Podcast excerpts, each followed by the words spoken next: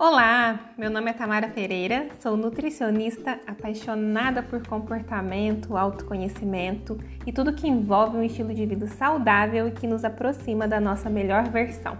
E esse é o Muito Além da Balança, o nosso bate-papo sobre saúde, alimentação e outras coisitas más.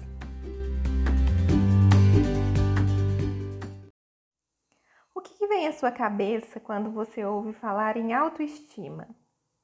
Eu recebo muitos relatos de autoestima baixa.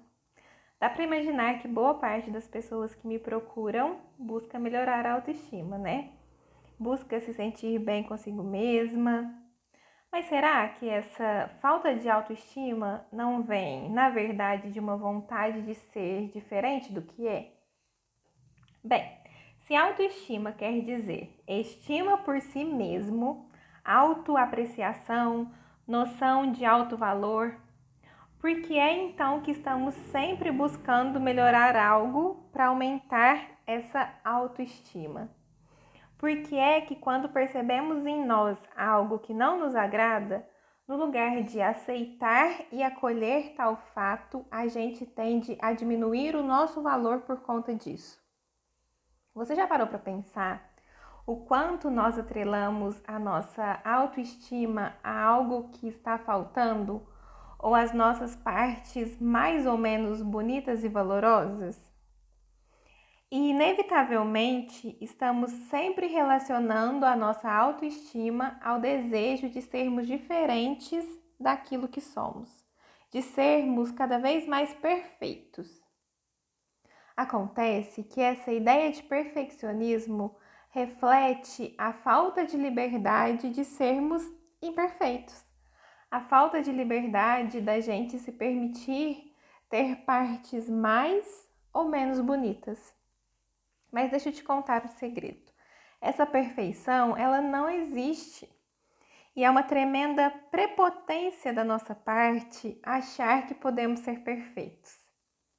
E não só é prepotente, como também é ilusório. Essa ideia de perfeição só existe porque estamos o tempo todo nos comparando com os outros e definindo o nosso valor a partir dessa comparação. E desse lugar, a gente define o que é que nos falta para que possamos sentir bem com a gente mesmo, para que a gente possa aumentar a nossa autoestima. Agora pensa comigo. Se a gente não conhece bem nem o nosso íntimo, quem dirá o do outro? Definir o nosso valor a partir dessa comparação é então cruel e extremamente real. A comparação só favorece a autoestima quando ela se dá com nós mesmos. Eu estou sendo melhor hoje do que fui ontem? Sou melhor do que eu era? Não estou dizendo que não podemos querer melhorar trabalhar as nossas imperfeições e buscar encontrar a nossa melhor versão. De jeito nenhum. Eu só estou dizendo que precisamos aprender, antes de mais nada, a aceitar as nossas vulnerabilidades. Precisamos trabalhar a nossa capacidade de estimar, de valorizar as nossas partes mais ou menos bonitas.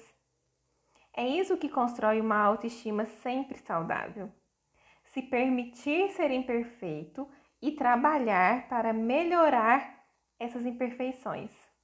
Porque é o comprometimento com esse processo de ser melhor que vai fazer com que a gente se sinta bem, se sinta digno de valor. Então, eu te convido a refletir sobre isso. Você tem dificuldade para manter a sua autoestima sempre positiva? Você se sente livre para ser quem você é?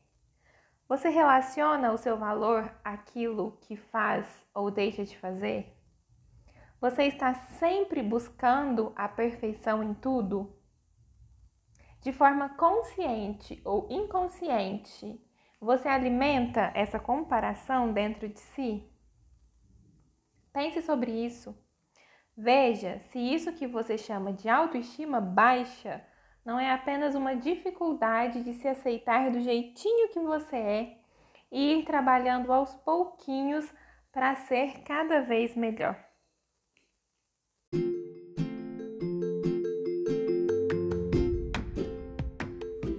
Se esse papo fez sentido para você, corre lá no meu Instagram, arroba Tamara Pereira Nutri, pra gente continuar essa troca. E eu espero te ver aqui de novo no próximo episódio. Um beijo e até mais!